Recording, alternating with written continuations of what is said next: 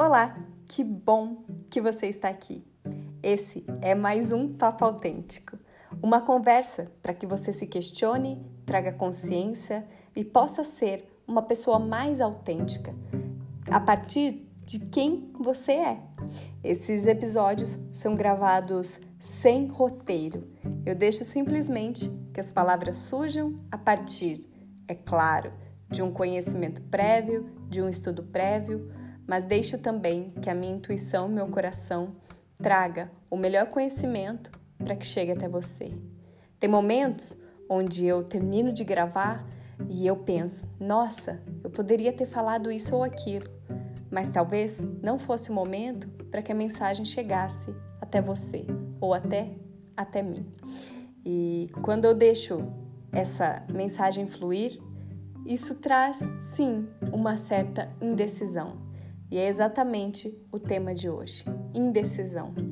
Quanta angústia existe por trás de uma decisão? Quanta angústia existe quando precisamos escolher algo e arcar com as consequências desta escolha? E aí deixamos de decidir ou deixamos que alguém decida por nós ou ainda não decidimos ou decidimos algo que trará muito mais angústia do que a própria decisão em si. Isso acontece porque entramos em conflito com o que nós queremos, com aquilo que é importante para a nossa vida, com aquilo que é essencial, aquilo que faz sentido para a nossa existência com o que esperam de nós ou o que dizem que é certo. É um conflito, uma briga entre o meu eu real e o meu eu idealizado. Esse eu idealizado, ele está baseado por crenças, crenças que construímos no decorrer da nossa história, com as nossas experiências de vida. E essas crenças vão norteando os nossos pensamentos. Acontece que o apego a essas crenças nos faz sofrer, nos traz angústia. A princípio, ela pode nos livrar de uma angústia, ou seja, a crença ela surge para que eu possa escolher a partir de algo que esperam de mim. E isso me gera um conforto com relação à angústia, uma vez que eu não preciso arcar com a consequência. Alguém ou algo já disseram que aquilo que eu deveria fazer é o correto. Eu posso compartilhar um exemplo disso, que é uma angústia que eu sofri durante muito tempo da minha vida, que é a questão de definir um nicho. Toda vez que eu entro, e eu compartilho vários conteúdos nas redes sociais, mas toda vez que eu entro num canal onde fala sobre marketing digital, as pessoas dizem que o primeiro momento é definir um nicho. Eu não estou julgando e não acho que esse método é errado, de forma alguma. Acho até que ele traz muito mais direcionamento, clareza e diminui a angústia de saber o que postar ou o que conteúdo produzir.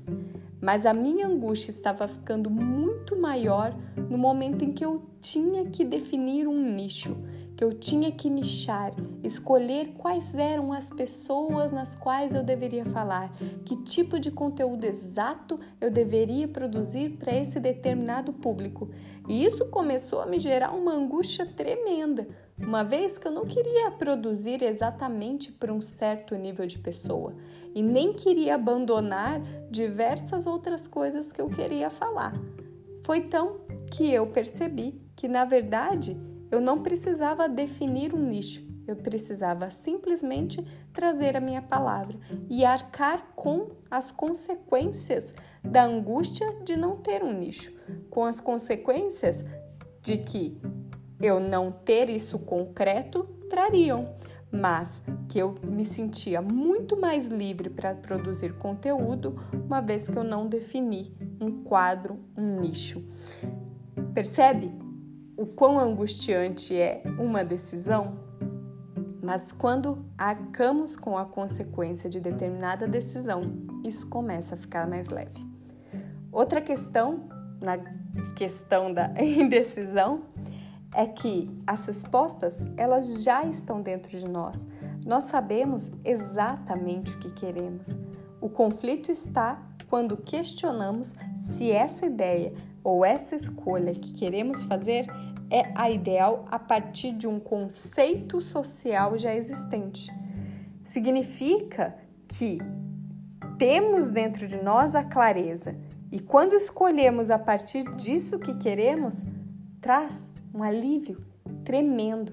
Sabe aquele momento que você fez uma escolha e essa escolha foi baseada naquilo que você queria, você simplesmente escutou seu coração, você escutou sua essência, sua verdade, e aí você se sentiu leve? É exatamente essa leveza que mostra que a decisão foi correta tá? A decisão ela é correta quando o corpo sente leveza, quando você caminha como se você fosse uma pluma, uma pena que se desprendeu da asa de um pássaro e ela começa a flutuar no céu de leve, caindo até a terra. Isso é a sensação de uma decisão correta. E é importante entender que este caminho este, essa clareza já existe dentro de nós, neste exato momento.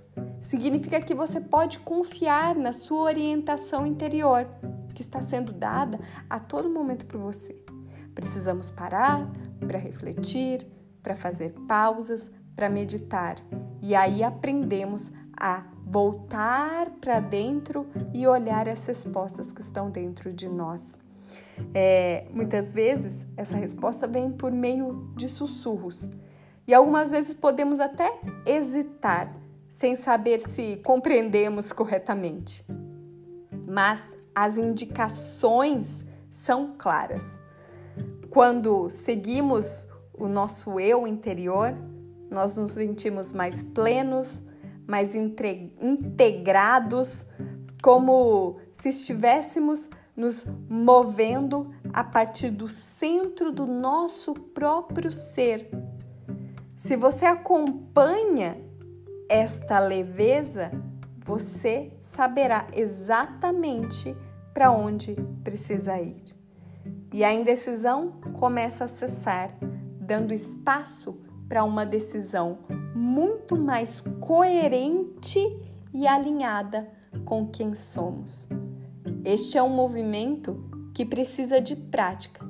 Precisamos praticar a responsabilidade das nossas decisões e perceber o quão leve é assumir aquilo que queremos para nós mesmos. Toda vez que precisamos tomar uma decisão, dizemos sim para nós e não para diversas outras coisas. Mas a clareza desse não para o outro, ele tem que vir motivado desse sim, dessa coerência com quem somos. Quando você diz, como eu compartilhei, não para um nicho específico, você diz sim para aquilo que você quer falar, para aquilo que faz sentido para você. E aí você pode se mover dentro das possibilidades. Tudo aquilo que define limita, mas muitas vezes limitar traz também uma leveza de ser quem somos a partir daquilo que é coerente para nós. Então, quando eu deixo de me limitar pelas opções dos outros, quando eu deixo de me limitar pelo que os outros esperam de mim ou pelo que o conceito social diz que deve ser, eu passo então a olhar para as minhas próprias limitações e a partir desta consciência eu passo a escolher a partir daquilo que faz significado, daquilo que faz propósito para minha vida no dia a dia.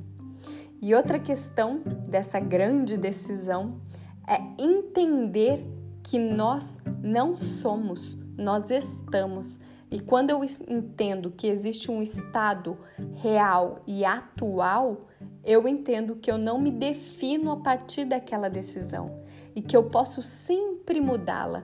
Eu posso sempre estar no mundo de uma determinada forma a partir de cada momento.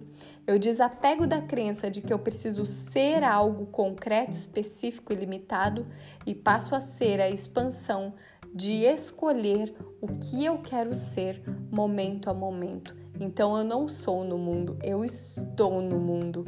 E esse estado é a conexão com o momento presente e o que eu estou neste momento. Eu me recordo que logo que eu comecei a fazer o tratamento da quimioterapia, eu decidi, por uma escolha pessoal, não mais atender minhas clientes durante o período de tratamento. E a partir daí, comecei a encontrar outros significados.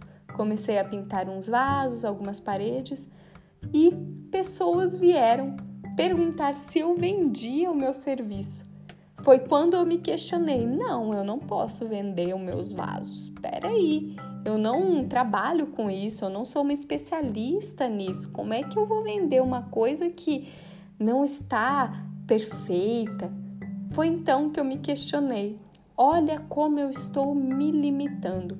Eu coloquei para mim um conceito de que eu só posso trabalhar com a psicologia porque eu sou formada em psicologia, então eu tenho que ser uma profissional da área e o meu trabalho tem que vir deste conceito.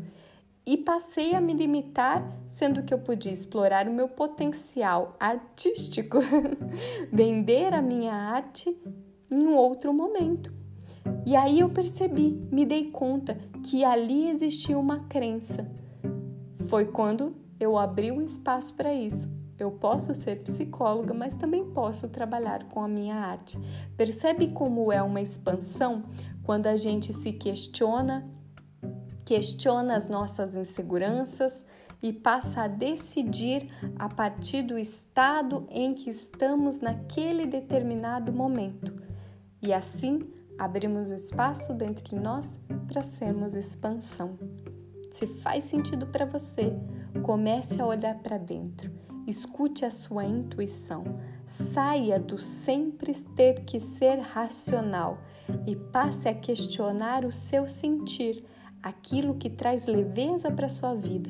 E as decisões começam a ficar mais claras, mais leves e muito mais alinhadas com o seu eu real, com aquele eu no determinado momento.